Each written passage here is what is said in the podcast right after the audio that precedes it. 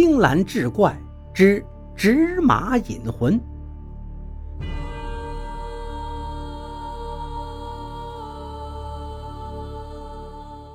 话说东北边镇靠山浦，这年深秋的一天，住在镇西的于德水酒后回家，半路上突发脑梗死了。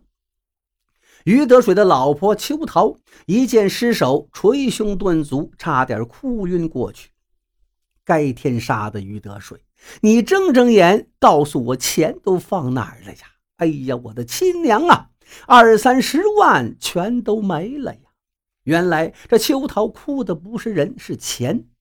也难怪这于德水生前是个山货商，听说曾冒着被抓坐牢的风险私贩过鹿茸熊掌，赚头不小。但此人有个习惯，挣了钱从不存银行，全都藏家里。可是至于藏到哪儿，连他老婆都不告诉。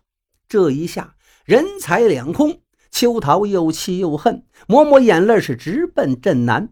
去镇南干什么？要找小狐狸精春杏算账。街坊们早就疯传，于德水吃厌了甜桃，又缠上了酸杏，没准儿钱就藏在他家里。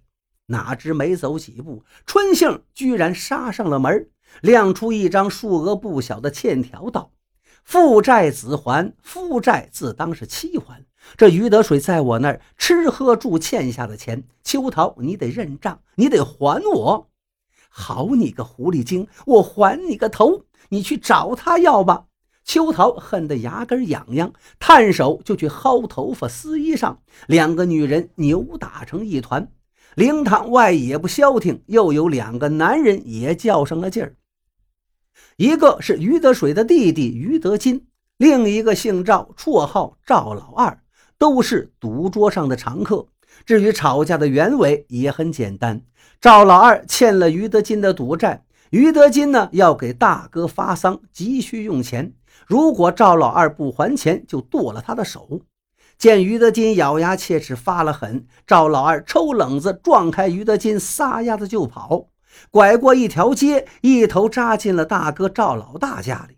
大哥，您快帮帮我，于老二要剁我的手指头。此刻，赵老大正忙头忙着扎制于得水出殡用的纸人纸马，动作游刃有余。尽管吵嚷声震耳，他却似乎听不到，既没抬眼，也没接话茬。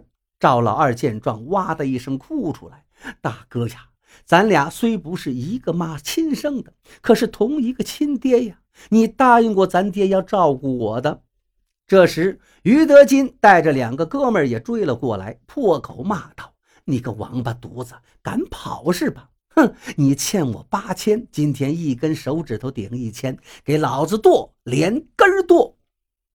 不作就不会死。”赵老大罢了手，瞪着于德金横道：“要出了事儿，你可别怪我。”在靠山铺，赵家祖上数代皆是五花八门中的七门调，专做死人的买卖。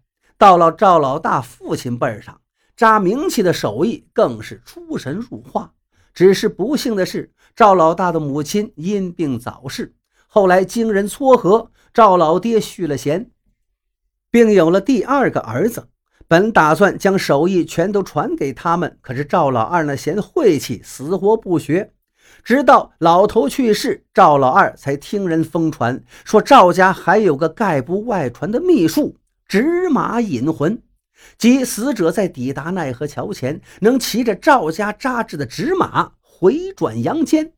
眼下于德水猝死，想必于德金也听闻过纸马引魂之说，于是挟持赵老二登门，意在逼迫赵老大出手。